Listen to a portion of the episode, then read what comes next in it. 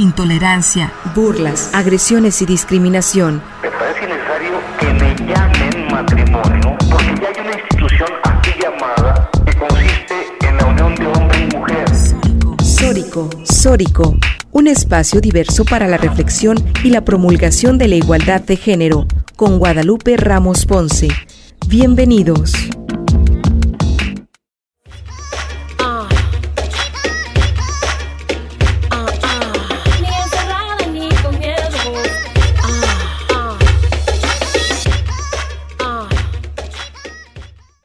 ¿Qué tal? ¿Cómo están? Bienvenidas, bienvenidos a Sórico sin género de dudas. Agradecemos a quienes nos sintonizan esta tarde a través de Radio Universidad de Guadalajara por la frecuencia del 104.3 de FM en la zona metropolitana, el 107.9 de FM en Ocotlán, en la región Ciénega, el 104.7 de FM en Lagos de Moreno, en la región Altos Norte, y el 105.5 de FM en Ameca, en la región Valles. En este micrófono te saluda con muchísimo gusto Lupita Ramos y te invitamos a que te quedes con nosotras en la siguiente hora para compartir y analizar los temas de género. También te invitamos a seguirnos y a comunicarte a través de nuestras redes sociales que en un momentito más se las dará a conocer nuestra conductora, también compañera conductora y productora de este programa, Lucía Castillo. ¿Cómo estás, Lucía? ¿Qué tal, Lupita?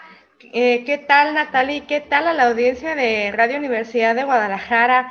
Bienvenidos y bienvenidas aquí a Sórico Sin Género de Dudas. Natalia, ¿cómo estás? Hola Lucía, buenas tardes. Lupita, un gusto estar aquí otro sábado reflexionando sobre temas de las mujeres y hoy, este sábado 22 de mayo, se celebra el Día Internacional del Clítoris. Pero, ¿qué es el clítoris? ¿Por qué tiene un día especial y un lugar importante en la vida de las mujeres? ¿En dónde está? ¿Y qué función tiene? Para platicar de este tema está con nosotras Citlali Murillo. Ella es diseñadora industrial de la UNAM, maestra por la UDG en diseño de productos y tiene una especialización en género y educación por la UPN Guadalajara. Participó en proyectos de radio como RMX, Radio Centinela y Zona 3, en consejos consultivos y comités ciudadanos privados de medios y gobierno en distintos institutos de las mujeres, tanto en Jalisco como en otros estados de México. Perteneció por ocho años al colectivo Femivici y cinco años a la red Yo Voy 8 de marzo. Actualmente y desde el 2014 colabora en redes en el movimiento Calle Sin Acoso y en sus proyectos personales Escritoralia y Citrapi Diseño Feminista. Bienvenida, Citrali. Hola Natalia, hola Lupita, ¿qué tal? ¿Cómo están? Muchas gracias por, por otra más de estas invitaciones. No, pues con el gusto de tenerte acá, como bien dices, otra más, siempre has eh, colaborado con nosotras, eh, además con temas muy importantes y de mucho interés pues para, para todas. Y ahora hablando del clítoris, platícanos del clítoris, platícales a las mujeres. Ay, el, clítoris. el clítoris, bueno, pues el clítoris es un órgano del, eh, del ser humano en las humanas, en los humanos, está ahí presente también para la gente que es religiosa, bueno, también es una creación de Dios, así como, como, como podríamos estarlo también reflexionando, o sea, es parte, es parte de la anatomía, ¿no? Y de la fisiología de, eh, de, las, de las mujeres específicamente, ¿no? Estas... Eh, estas partes que luego son un poquito de tabú, este, que normalmente pues sí son eh, los genitales, ¿no? Que eh, pues sobre todo en las mujeres, esto, que son, que son tabú. Y el clítoris, como, como bien decía Natalia al principio, a veces se, se cree, se dice que no sabemos dónde está, pero nosotras sí sabemos dónde está. Todas las que tenemos un clítoris lo hemos sentido. Este, y pues todas sabemos exactamente en dónde está porque lo hemos sentido, ¿no? Muchas eh, a veces pues tienen vergüenza de ponerse un espejo. Esto es totalmente entendible, digo, fuera culpas. Esto es pues por, toda, la, por toda la educación que hemos recibido, pero pues ahí está el clítoris. Es, eh, básicamente son eh, dos cuerpos que son el cavernoso y el esponjoso. Esto para muchas y muchos estará pues bastante familiarizado en sus cabezas porque pues eh, así hemos aprendido también que está compuesto el pene. Entonces, es decir, digamos que si, si, si, lo ponemos de cierta manera, es un homólogo del pene. Hay algo que me gusta mucho repetir, que es que eh, dentro de todo este desarrollo de estas gónadas, de, estos, de estos genitales, pues se encuentra este proceso de las hormonas y entonces primero antes de ser pene, pues es un clítoris, que son las raíces, que son los cuerpos cavernosos, y los bulbos, que son los esponjosos. Primero es un clítoris y luego cuando vienen estas hormonas, la testosterona, cuando pues estamos desarrollándonos ahí en, en, el, en el útero, este, se convierte en un, en un pene porque se empieza a desarrollar por fuera. Y eso es todo. Esa es, digamos, como la, como la definición, son cuerpos cavernosos, esponjosos. Eh, otra es que es un sistema clítoris. Es decir, también tiene eh, ciertas eh, partes que son pues, por ejemplo, la esponja perianal, hay otra esponja también que es la que viene de la uretra. Y bueno, esto es todo un complejo de placer, que es el complejo del clítoris, pero específicamente es esto, cuerpos cavernosos, esponjosos, que pues prácticamente están pegados a la vulva. Sabemos que tenemos en la cabeza también esto que pues es pene vagina, ¿no? si acaso por fuera sería pene vulva y por dentro y como homólogo, que entonces ahí sería como función de placer, sería pene clítores y está casi pegado. O sea, es decir, que si podemos ver a la entrada de la vagina, ahí en donde está la vulva, que sería esta abertura, están ahí a los lados desarrollados desde arriba, desde donde se asoma la cabeza del clítoris hacia abajo, están los bulbos, que son los cuerpos eh, esponjosos, y las raíces que están un poquito más pegadas al hueso del pubis, que son los cuerpos eh, cavernosos. Eso es más o menos, eh, a ver si se lo pueden imaginar un poquito más, pero bueno, las, las mujeres que somos las que tenemos clítoris, eh, si empezamos a tocarnos un poquito en donde empieza esta rayita de la, de la vulva, ahí es en donde más o menos empieza la cabeza del clítoris, mide aproximadamente unos 3 centímetros más menos, este, bueno, obviamente eso es un como estándar. Y, eh, bueno, eh, de, de, ahí de la cabeza hacia eh, la raíz, digamos la punta que está pegada al hueso del pubis, son más o menos 7, 8 centímetros. Es bastante grande el clítoris por dentro. Y pues eso, eso es su, su función, digamos que es, es esa, nada más la de poder ser el centro, digamos, como de placer. Conocemos, por ejemplo, el sistema eh, pues circulatorio, ¿no? Y sabemos que es el órgano eh, que bombea la sangre, es el corazón, ¿no? Entonces, este, este órgano que bombea de alguna manera todas, que, todas estas como eh, terminaciones nerviosas que son casi las mismas que el pene. Por favor, no sigamos repitiendo esta idea de que son 8000 porque pues es desinformación, esto viene de, de un, em, de un estudio en vacas, es, es, casi las mismas terminaciones que el pene, nada más decir eso. Y entonces es el centro, es el centro cuando eh, se toca alguna zona erógena, que afortunadamente pues puede ser toda la piel, ¿verdad? Este, podemos llegar a tener un orgasmo y bueno, este orgasmo, el centro, digamos que bombea estas, eh, estas contracciones en el cuerpo de las mujeres, es el clítoris. ¿Por qué? Pues porque ahí tiene estas terminaciones nerviosas que bajan de la espina, espina dorsal y que también pasan y obviamente pues también se comunican con el útero, el cual inclusive se erecta el, útero. Este, es, estos cuerpos eh, se llenan de sangre con la excitación, es decir, igual que el peneno, que también se llenan estos cuerpos cavernosos esponjosos y es, y es así como, como sucede eh, su, su función de placer, que nada más es ese. Eso que nos dices esta información es valiosísima y sobre todo, eh, bueno, teniendo en cuenta que la historia del clítoris, o bueno, la historia que conocemos, toda esta información que nos acabas de brindar, pues es relativamente nueva, ¿no? ¿Por qué? Porque bueno, yo estaba leyendo que, ah, tú dime si, si son datos certeros, pero la primera vez que se diseccionó un clítoris para saber justamente su anatomía, pues fue... Eh, eh, eh, relativamente no hace tanto, ¿no? Y sobre todo que se investigara el clítoris como pues fuente del placer sexual de las mujeres, ¿no? Porque bien sabemos que después también a través de, por ejemplo, la psicología y, en específico con Sigmund Freud, ¿no? En donde decían que el orgasmo era vaginal, ¿no? Oscureciendo completamente pues la historia del clítoris y que es el órgano eh, femenino por excelencia del placer femenino, ¿no? Entonces, creo que es muy importante. ¿Cómo ha sido para las mujeres pues descubrir eh, sus propios clítoris, qué son las barreras que impiden a las mujeres también que conozcamos de nuestra anatomía y sobre todo de nuestra anatomía sexual, porque parece que, como tú bien lo dices, hay mucho, mucho tabú. ¿Qué ha sido para las mujeres? Pues en, en este sentido, eh, que es justamente de lo que trata mi proyecto de Clitoralia, eh, yo trato de replicar estas, estas emociones, estos sentimientos que me provocó el tener el proceso feminista, que por cierto, Lupita estuvo en un inicio. Hola, Lupita. Este, eh, justo es esto, ¿no? Que a mí, a mí me provocó muchísima, muchísimo enojo, muchísima rabia, obviamente al principio un poquito de culpa, el poder enterarme que en la historia en la historia de la ginecología, inclusive de la anatomía misma, este, y sobre todo, pues bueno, cuando se, se intenta eh, homologar todo este conocimiento médico, ¿no? La ciencia médica, sobre todo, pues bueno, la que, la que está más en, pues ya en nuestro, en nuestro hemisferio, ¿no? Que, que, nos viene siempre de Europa, que nos viene de Estados Unidos, que son justamente, como bien decías Natalia, pues también muy, eh, muy con esta influencia de estos pensadores o estos grandes psicólogos, eh, este psicoanalista, este Sigmund Freud, por ejemplo, ¿no? O sea, que coincide que a través de, los años, ¿no? Se ha diseccionado, sí se ha dibujado el clítoris, inclusive eh, su, nombre viene desde el siglo II, este, antes de Cristo. Eh, quienes, quienes lo empezaron a estudiar y que sabían que era, digamos, como la fuente de placer, eh, eran, eran los griegos. Y de ahí también surge este, este nombre, clítoris, clitorideo. y que bueno, es frotar para recibir placer.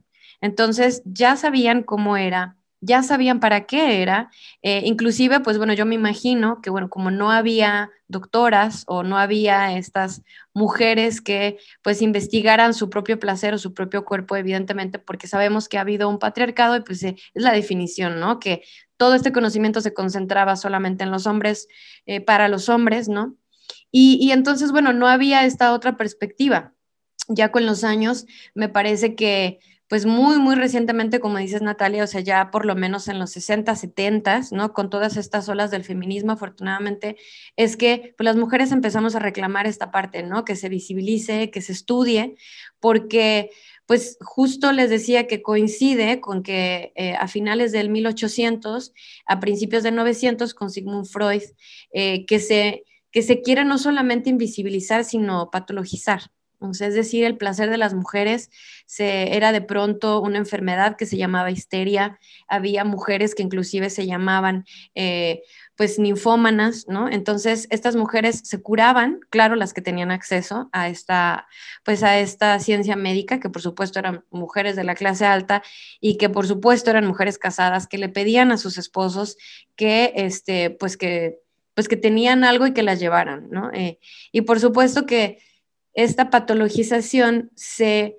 juntó con, con todo esto que, hemos venido, pues todas las mujeres siempre visibilizando, que es eh, la violencia contra las mujeres, ¿no? Que, que, pues que de pronto dicen esto, esto no es tan importante, ¿no? Y entonces se borra de los libros, se borra de los libros por completo eh, en el Grey's Anatomy, que es otra vez este intento por homologar toda la ciencia médica en Inglaterra y por supuesto con el pretexto de que era peligroso, ¿no? Inclusive hay otras culturas en el mundo, la más famosa pues es África, pero también pasaba en Europa y en Estados Unidos, en donde se cree por tradición, por religión, que las mujeres nacen, digamos, como con un signo del diablo, ¿no? Que entonces hay que removerlo, hay que raspar. Eh, en Clitoralia, si les interesa, tengo yo un video muy, muy interesante de hace un año y cachito, en donde hay una mujer que nos explica de qué trata estas, eh, pues, eh, eh, ablaciones, todas estas mutilaciones genitales. Entonces, eso es la historia del clítoris, ¿no? Es invisibilizado, es inclusive patologizado con toda esta creencia de que el placer de las mujeres es una, es una patología, es una enfermedad. Eh, de ahí también todos los chistes de que se pone histérica y que le hace falta que le metan algo. Eh, Natalia había mencionado algo acerca eh, del placer vaginal. hablando de este, pues la vagina es, es también un conducto, es un conducto muy hermoso, muy, muy, muy importante en el cuerpo de las mujeres, pero es solamente a través de él que se llega a el clítoris por dentro, es decir, no sentimos placer con la vagina. Esto me parece súper importante porque a través de la historia también, junto con esta idea de que el hombre nos complementa, el hombre, por supuesto, este, este ideal de hombre con pene que nos va a salvar y que nos va sobre todo a complementar, ¿no? Ya que nos va a dar seguridad, pues es también eh, la idea que nos han metido en donde tiene todo que ver que nos digan que el pene eh, digamos, tiene esta contraparte y que justo este nombre vagina, que es vaina, es, es la que recibe al pene. ¿no? Entonces es muy fuerte eh, toda esta reflexión histórica que se hace, porque como les decía, a mí eh, me gusta mucho hacerla porque es, es, repetir este mismo proceso feminista que a mí me ha servido para poder pues enterarme, ¿no? Y pasar, pasar por todo este pues análisis, pero también un poco esta digna rabia, ¿no? Que, que decimos, que es que, ¿por qué? ¿No? ¿Por qué? Porque hasta ahora yo me metí a los libros de la SEP, en donde en cuarto de primaria eh, dan esta clase primera de sexualidad.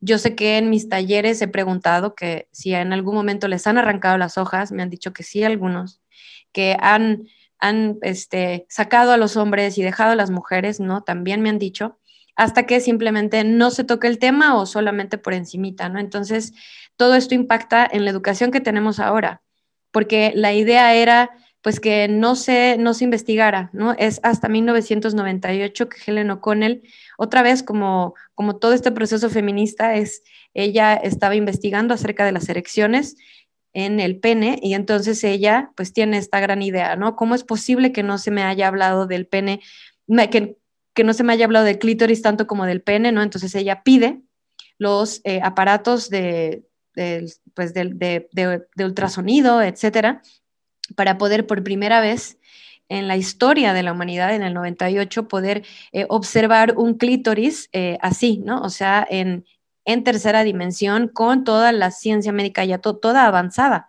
Esto nos habla de que no es que no haya habido un clítoris dibujado o diseccionado antes, porque sí lo había, porque ya le pusieron ese nombre, porque sabían para qué era, sino que en la historia han estado eh, sobre todo mucho antes de, del 1960, eh, muchos de los médicos que, por cierto, pues comenzaron torturando mujeres, porque así es, o sea, la primer clínica de ginecología que fue en Estados Unidos, del doctor Sims, todos sus amigos, claro, que les pusieron los nombres falopio, bartolino, ¿no? Que son estas glándulas tan, tan chidas que no se nos enseñan, que tienen que ver con el consentimiento, que son las glándulas lubricantes, que están también por fuera.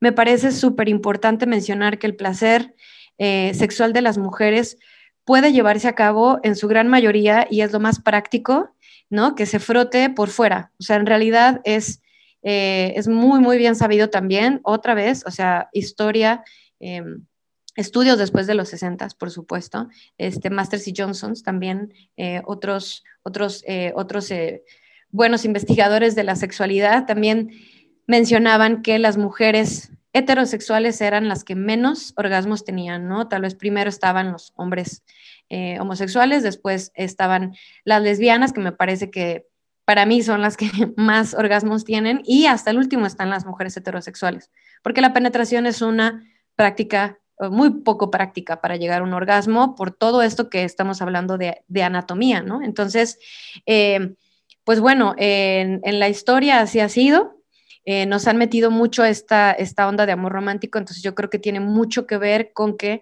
el órgano, digamos, si vamos a hablar de un órgano principal, tal vez el clítoris es un poco más fisiológico, pero sabemos que hay que relajarnos, hay que fantasear, hay que disfrutar y es el, el órgano debería de ser el, el cerebro, ¿no? Y, sobre todo el cuerpo, el cuerpo, eh, todas las zonas erógenas que querramos, ¿no? De cuerpo a cuerpo hay un mundo de diferencia, entonces hay que también abrirse a esta, a esta diversidad y, eh, y estar conscientes de que hay una historia, porque hay una historia y es muy, es muy marcada esta historia de cómo nos enseñan ni siquiera que eh, tenemos esto en la cabeza de que es eh, clítoris pene. también que, pues bueno, la vulva tiene casi todas sus terminaciones nerviosas por fuera y no sé, ¿no? Se está está muy, está muy interesante, pero también yo insisto en que, en que sí hay que, hay, que, hay, que, hay que exigir, ¿no? Porque, como les decía, en los libros de texto de la SEP no existe inclusive en muchos de los libros de cirugía especializada tampoco existen em, las venas eh, principales del clítoris, la vena dorsal, eh, no está explicado. Es muy bien sabido que el pene pues está diseccionado. Sabíamos, ¿no? En nuestra cabeza que tenía cuerpos cavernosos, esponjosos que se llenan de sangre. Inclusive te hablan en el mismo libro de la CEP para niños, hombres, les hablan de sus, de sus sueños húmedos, ¿no? Eh, les dicen a los niños pequeños que tranquilo, que todo va a estar bien, que es normal, y a las niñas no. A las niñas no, a mí me parece que, que, tiene, que tiene todo el sentido del mundo, ¿no? Que nos hablen de, pues, de cuestiones que, bueno, a mí me parecen que son de control social, como por ejemplo este concepto de virginidad, ¿no? Que lo tenemos ya muy arraigado, que es que hasta que no te penetre un hombre con un pene, no vas a poder tener una relación sexual y eso está muy fuerte que tengamos en la cabeza en el mundo con ayuda obviamente de la pornografía hegemónica, eh, que sexo es igual a penetración, cuando en realidad no sabemos, no hemos hecho este análisis, no hemos hecho esta reflexión y no le hemos plasmado en, la cultura y en, la educación de que la vagina casi no tiene terminaciones nerviosas. Eh, imagínate, la gente no se podría poner un tampón, ¿no? O sea, no, no, no aguantaríamos, nos moriríamos en el parto. O sea, es decir, es una forma para llegar al clítoris por dentro, para llegar a la esponja eh, uretral, que es la que les decía de la uretra, para poder llegar a otras esponjas, a otros, a otros rincones de este sistema clítoris, que es el que, el que más me gusta así como decirlo. Bueno, vamos a, ir ahora a un corto de estación. Eh, regresamos en un momento más. El respeto a la preferencia ajena es la paz. Sórico. Sórico. Sórico. El poder sexual se refleja en la apertura mental. El poder sexual se refleja en la Sórico.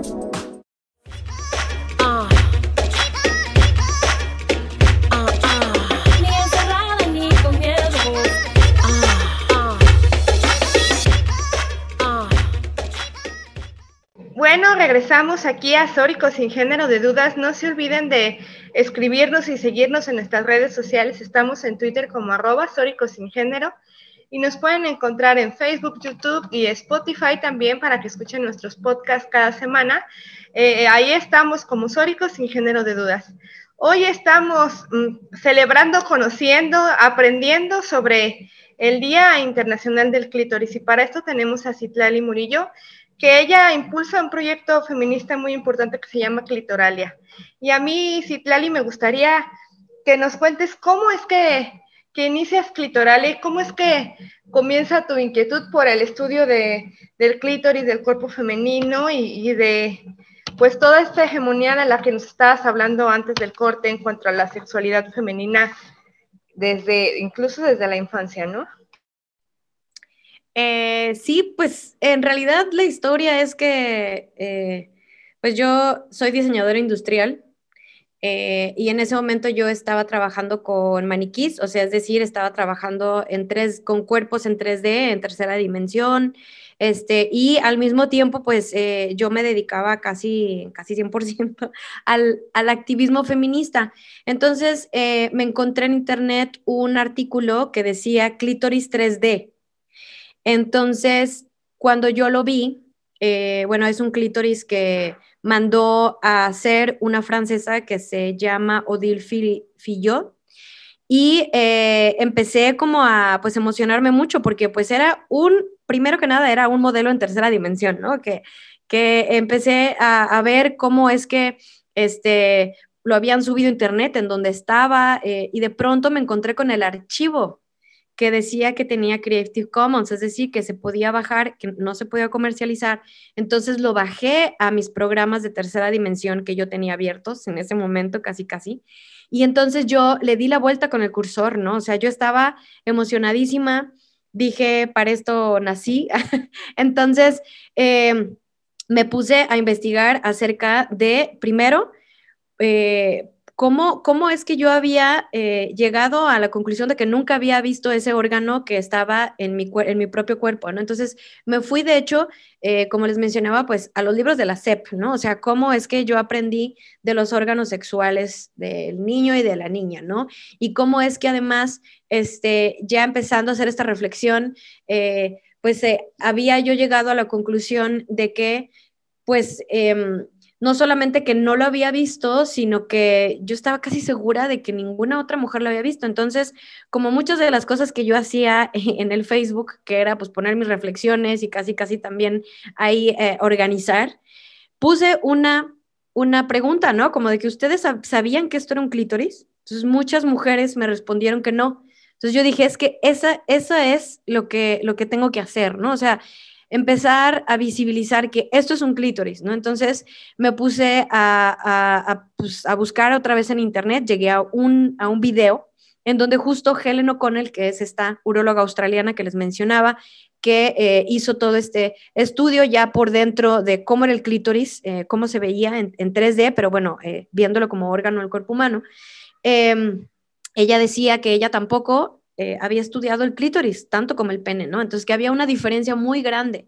Y como buena feminista, pues eh, empecé este, pues, pues este proceso de, ok, lo primero que hay que que hay que gritar, que hay que, que hay que decirles a estas otras chicas que también me dijeron que no lo habían visto como yo, ¿no? Que no soy la única, pues hay que, hay que decirles que esto tiene una historia, ¿no? Entonces el video también contaba cómo, eh, como habíamos dicho, ¿no? Freud también había patologizado el placer de las mujeres. Entonces, pues también con toda esta preparación que yo ya tenía de eh, la especialización de estudios de género de la UPN aquí en Guadalajara, pues empecé a cruzar muchas, mucha información, muchas ideas, sobre todo estas cuestiones de amor romántico, ¿no? De cómo es que eh, para el control del cuerpo de las mujeres nos hacen sentir un montón de culpa, un montón de vergüenza de nuestros propios cuerpos y que eso también ha hecho que ni siquiera seamos capaces de ponernos un espejo en la vulva para poder explorarnos, inclusive para poder eh, pues ejercer este autoerotismo o de descubrimiento de nuestro propio placer, ¿no? Inclusive del placer en general, ¿no? O sea, entonces, pues bueno, así, así fue, así fue como empecé. Eh, también lancé la pregunta de cómo podría llamarse este, este, este proyecto. Y entonces llegué a este nombre de clitoralia porque me parece que en las redes sociales lo más importante es generar espacios. Yo venía de una escuela del hashtag, o sea, del yo soy 132 hashtag, inclusive antes del yo soy 132 hice yo un hashtag con el feminicidio de una de mis mejores amigas, que fue eh, Ali, ese hashtag se llamó Ali Somos Todas eh, y me parece que el hashtag pues es un lugar, es, un, es una conversación abierta, no solo en Twitter, sino en, eh, es, un, es una etiqueta para llegar a un tema, etcétera. Me parecía que Clitoralia no debería ser un hashtag porque tal vez ya era hora de que yo tuviera un, un proyecto propio y pues es eso, para mí Clitoralia significó tal vez esas dos cosas principalmente, tener un proyecto en el cual yo concentrar todas mis fuerzas eh, y, crear un hogar, crear eh, redes, generar un medio de comunicación y a la fecha, bueno, eh, he estado en, Instagram pues promoviendo todo tipo de, proyectos culturales, educativos que se dediquen exclusivamente al clítoris de muchas mujeres en el mundo, ¿no? Entonces me parece que así empezó y, y así va, así va y bueno, está bien bonito porque mayo es es mi, es mi cumpleaños el 6 de mayo, entonces el, el 22 de mayo es el Día Internacional del Clítoris y, y bueno, antes era, era la primera semana y, y, yo dije es que todo, todo, todo coincide. Entonces, pues sí, así, así empecé, muy, muy motivada y así sigo. Y así sigues y así nos motivas también. todas juntas. Todas juntas, sí, todas juntas amamos el clítoris. Y te decía, te preguntaba antes, porque todavía hay mucha confusión en torno a la vagina y a la vulva. La, la, gente sigue, muchas mujeres y muchos hombres siguen hablando de vagina cuando es la vulva, la confunden. Claro. Sí, sí, sí, sí, es, es una confusión justo eh, por esto, ¿no? Em, me parece que es Vesalius quien le, quien le pone este nombre vagina porque él, él, él cree y él de hecho dibuja un pene invertido que eh, está ahí en, en, las mujeres, ¿no? O sea, que, que en, en, vez de llamarle canal vaginal, digamos, o sea, era la vagina que era el pene invertido. Entonces, esto es súper fuerte porque el término vagina y el que tengamos todavía en nuestra cabeza, en nuestra mente y hasta en nuestro corazón, el hecho de que sea la contraparte del pene, que sea en donde va el pene, es súper fuertísimo, ¿no? Y es solamente, pues esto para el control de, eh, del, cuerpo de las mujeres. Me parece que tampoco hay que eh, repetirnos, ¿no? Que la vagina no, no es, digamos, como eh, el órgano del placer, o sea, todo nuestro cuerpo es un órgano de placer, ¿no? O sea, y inclusive, como les decía, el, el, cerebro es quien, quien, quien, nos va a hacer que tengamos todos estos pensamientos y que nos relajemos, etcétera.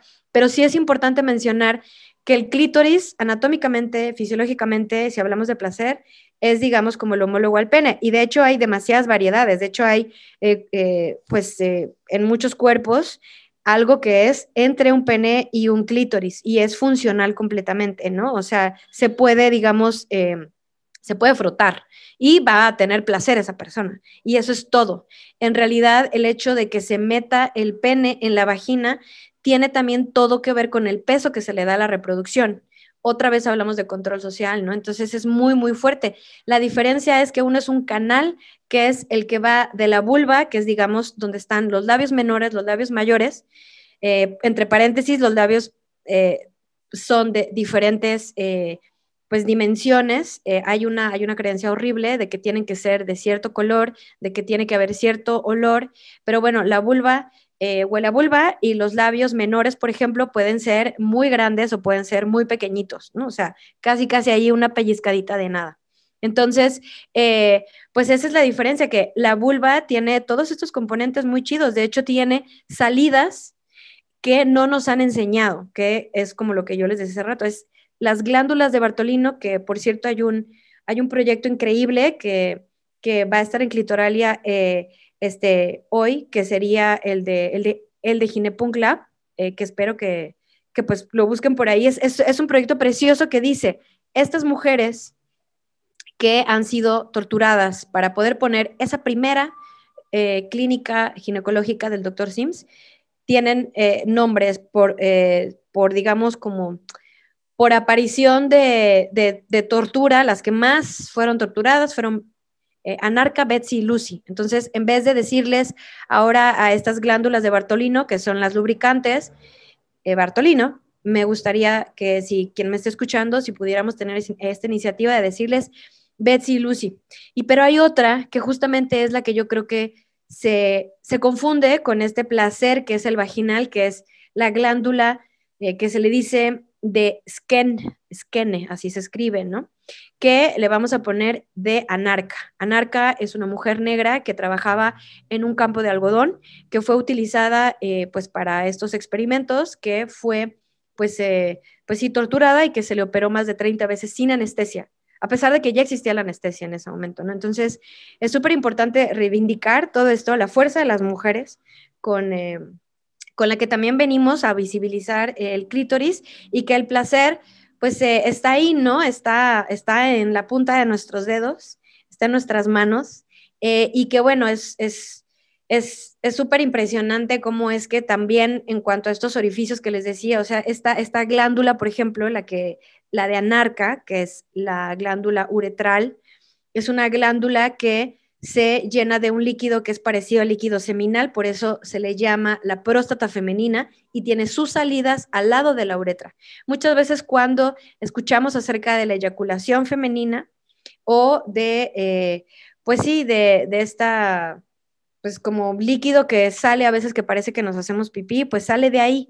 A veces cuando sale muy potente, pues eh, eh, que es justamente el squirting, que, se le llama por la potencia, a veces puede salir con, un poquito de pipí, muchas veces se absorbe por dentro, es impresionante que no lo sepamos, y la lubricación que está más abajo, hagan de cuenta que son como dos lagrimales abajo de la horquilla en donde termina la entrada vaginal, en donde empiezan, digamos, en donde terminan estos labios menores y empiezan los mayores.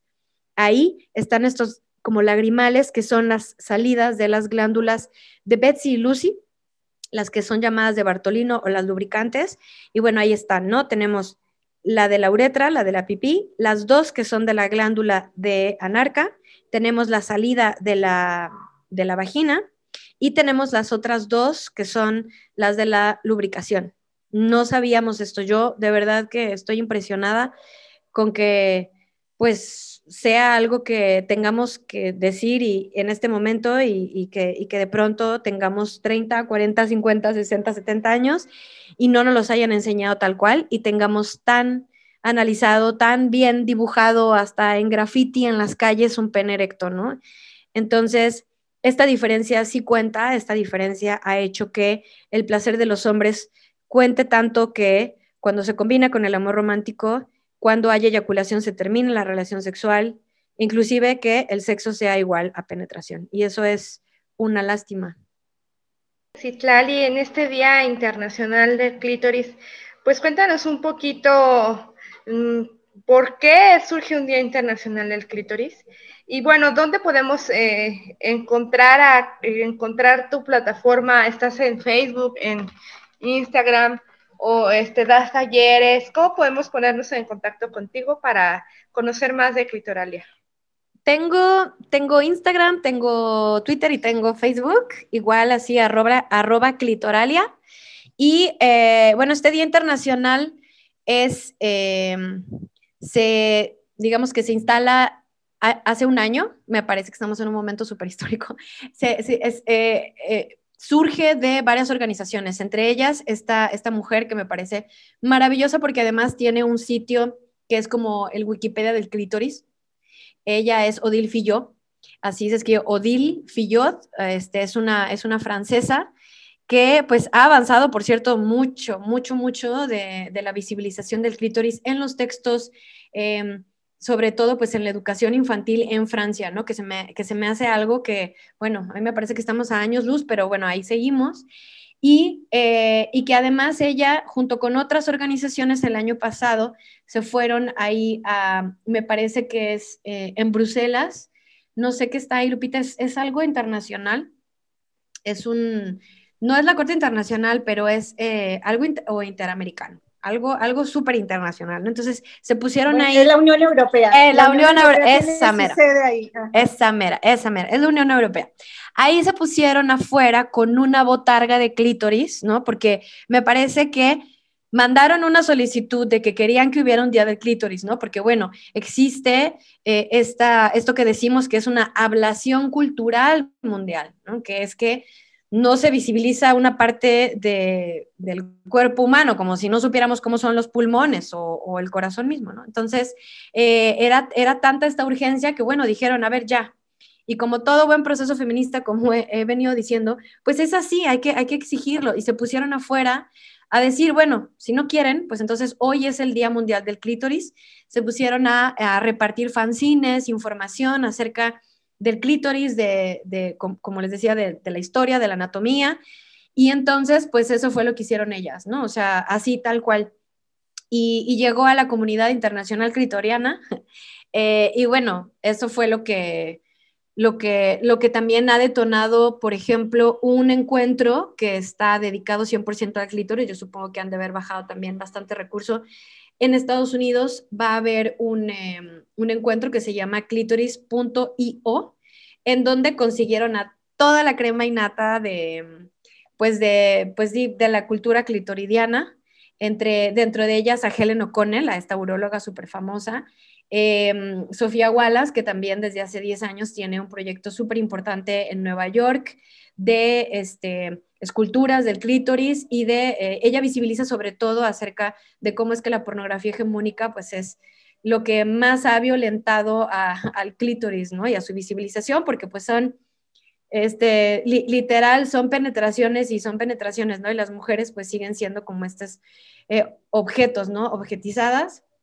Y pues no, no, a mí me parece que una de las cuestiones fundamentales como también por ahí hay otro, hay otro proyecto que creo que también va a estar ahí en, en clitoris.io, em, hoy mismo, de hecho, eh, pues es, es, es, el hecho de que tenemos el mismo origen embrionario, ¿no? El mismo material celular, que es el pene y el clítoris, empezaron como un clítoris y de pronto llegó esta testosterona y salió eh, parte de este cuerpo cavernoso y cuerpo esponjoso, pero el clítoris solamente se, desarrolló por dentro y eso es todo, eso es todo. Si usted frota el pene y si usted frota el clítoris así tal cual, o sea, evidentemente con sus proporciones, pues el clítoris, aunque tiene casi las mismas terminaciones que el pene, pero pues está todo concentrado, ¿no? Entonces, sí, obviamente hay formas distintas, pero se frota, digamos, ¿no? Y se llegan a un montón de eh, orgasmos diversos. Sabemos que las mujeres, por esta misma cualidad de que están todos concentrados ahí en la cabecita eh, del, clítoris y repartidos por dentro, evidentemente, también con terminaciones en las esponjas, por atrás también la perianal y la, la uretral. Eh, por eso obviamente existe, existe esta excitación por penetración, pero pues bueno, o sea, existe, existe, ¿no? Y, y ahí está, ahí está eh, ese, ese mismo origen. Para mí y para muchas es casi, casi paz mundial, porque nos visibiliza al mismo, al, al, en la misma dimensión, ¿no? O sea, que realmente no hay por qué perpetuar esta idea de que somos este agujero, este saco que hay que llenar, ¿no? Que vamos por la vida buscando ser complementadas y salvadas y rescatadas y que nos vamos a poner de buenas cuando tengamos un pene, ¿no? Adentro. Exacto. No, pues muy interesante, eh, Citla, muchas gracias por, por estar acá en este día tan especial y seguramente te seguiremos invitando porque hay más temas de qué seguir hablando. Pues muchas gracias, Citla. Gracias, Lupita, muchas gracias, muchas gracias. No, al contrario, pues un abrazo eh, muy fuerte y bueno, a celebrar el día, el día del clítoris, eh, reconociéndolo, buscándolo, sí, hay que, hay que buscarlo, hay que reconocerlo en su propio cuerpo. No se vaya a buscar el 3D en la computadora, búsquelo en su, en su propio cuerpo. ¿no? Póngase un espejo. Póngase un espejo, empieza a tocar y disfrútelo, además. Disfrútese. Gracias, Lupita, un abrazo y un abrazo a la auditoria también. Eh, hoy tenemos a otra invitada más. Ella ya está aquí con nosotros, e, es Liliana Olea, es cofundadora de Mujeres de Cambio en Tonalá y también ahora es candidata a regidora por Morena en ese municipio. En días pasados realizó una firma compromiso para que los candidatos trabajen e impulsen la agenda de género en ese municipio con acciones afirmativas y reales para las mujeres tonaltecas. Bienvenida, Liliana. Bueno, me preguntaban sobre los 10 compromisos. El sábado pasado firmamos en Tonalá eh, con los candidatos, las y los candidatos del partido de Morena, 10 compromisos con la igualdad y combate a la violencia contra las mujeres del municipio de Tonalá para la administración 2021-2024. Son 10 compromisos y bueno, esto lo hicimos con el objetivo de, pues por supuesto, de crear un Tonalá igualitario. Creemos que es fundamental la transversalidad de la perspectiva de género, el diseñar políticas públicas que sean pues a corto, a mediano y a largo plazo, con toda la intención de impulsar y de garantizar, de garantizar los derechos de pues a las mujeres y de las niñas de aquí del municipio de Tonala. Y lo que conlleva pues es, bueno, primeramente crear la Comisión de e Igualdad de Género. Somos el único municipio de la zona metropolitana que no contamos con una comisión de, de igualdad esto pues estará, con esto sabemos que es una normativa de la instancia municipal de los tratados internacionales y pues bueno, en Tonalá no lo tenemos y vamos a iniciar con ese primer compromiso. El segundo es la implementación de un gobierno paritario. En Tonalá hicimos una investigación en donde el 60% de las personas que eh, terminan alguna licenciatura o maestría somos mujeres, entonces pues creemos que no es una opción el que no exista un gobierno paritario, digo, muchos gobiernos nos decían, bueno, es que las mujeres que estén, pues que sea por su capacidad, ¿no? Ahora pues ya está comprobado que la capacidad pues no es una excusa para que las mujeres podamos tomar y ocupar esos espacios y estar pues dentro de los espacios en donde se están tomando las decisiones en nuestro municipio. Es muy interesante muy importante este compromiso en materia de equidad de género allá en Tonalá. A mí me gustaría que nos platicaras, Liliana, eh, un poco más de lo que hacen a través de la Asociación Mujeres de Cambio. Cuéntanos de esta agrupación feminista. Sí, bueno, mira, Mujeres de Cambio inició hace aproximadamente dos años en el municipio de Tonalá. Lo iniciamos pues con el objetivo de impulsar, de impulsar y de fortalecer los liderazgos de las mujeres que tuvieran la intención de querer participar en política pues para que lo hicieran de una manera pues más organizada, con una perspectiva de género, por supuesto, y pues con un, con un acompañamiento. Sabemos que pues en nuestro municipio es muy complicado el que las mujeres participemos en, en política, digo, no nada más en nuestro municipio, pero creo que las mujeres que participamos en política, pues es como una carrera de resistencia, ¿no? yo espero y, lo hicimos con la intención de que algún momento pues esto ya no tenga que ser necesario para que las mujeres podamos participar de una manera libre en, políticamente. Ahorita ya es una agrupación metropolitana, iniciamos aquí en el municipio de Tonalá y ahorita pues ya nos extendimos a Tlaquepaque, a Zapopan y al municipio de Guadalajara.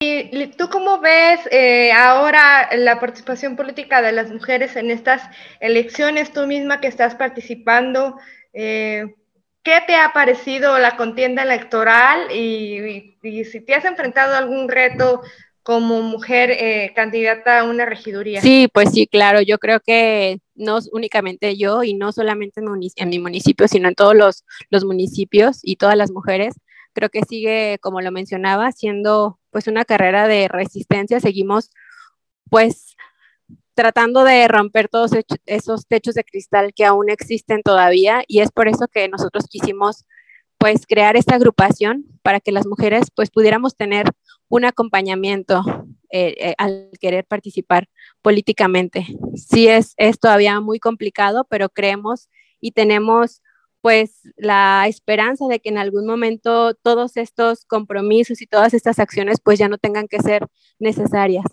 Bueno, y, en esta firma de compromiso con los, con los candidatos allá en Tonalá, eh, ¿tuvieron algún candidato o alguna resistencia pues de parte de, sobre todo de los este, que participan en la política que son hombres, alguna resistencia para comprometerse con la agenda de género? ¿Tú cómo sentiste este proyecto?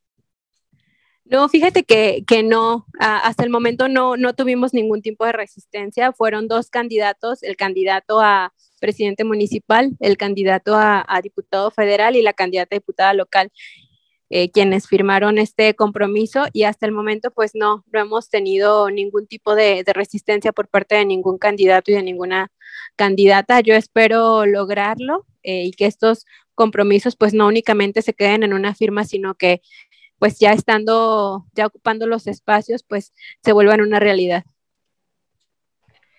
Muy bien, Liliana, muchísimas gracias por estar con nosotros aquí en, en Sórico. Ella es Liliana Olea, es cofundadora de Mujeres de Cambio en Tonalá y ahora candidata a regidora, recién eh, firmando un compromiso para que candidatos trabajen e impulsen la agenda de, de género en este municipio que forma parte también de la zona metropolitana, pero que de pronto Mm, parece que no formara parte o, parece Nos hacen a un ladito todavía. Sí, ¿verdad? Este, un poco lejano, tan lejano y tan cercano de la ciudad de Guadalajara, de la capital de Jalisco, ¿verdad? Digo que yo espero que, que pronto ya no nos vean de, de, esa manera, como tú lo mencionas, pues somos parte del, de la zona metropolitana, pero siempre hemos sido pues un municipio rezagado y es precisamente pues gracias a el resultado de la falta de acciones por parte de nuestros gobiernos. Muchas gracias, Lucía, Lupita. Se corta un poquito, pero les agradezco mucho la invitación y pues gracias a, la audiencia que, nos escucha. Muchas gracias por, por la invitación. Gracias Liliana y gracias Lupita, gracias a la audiencia de Sórico sin género de duda, nos escuchamos el siguiente sábado. Intolerancia, burlas, agresiones y discriminación. Me parece necesario que me llamen matrimonio porque ya hay una institución llamada que consiste en la unión de hombre y mujer. Sórico, Sórico, un espacio diverso para la reflexión y la promulgación de la igualdad de género, con Guadalupe Ramos Ponce. Gracias por acompañarnos.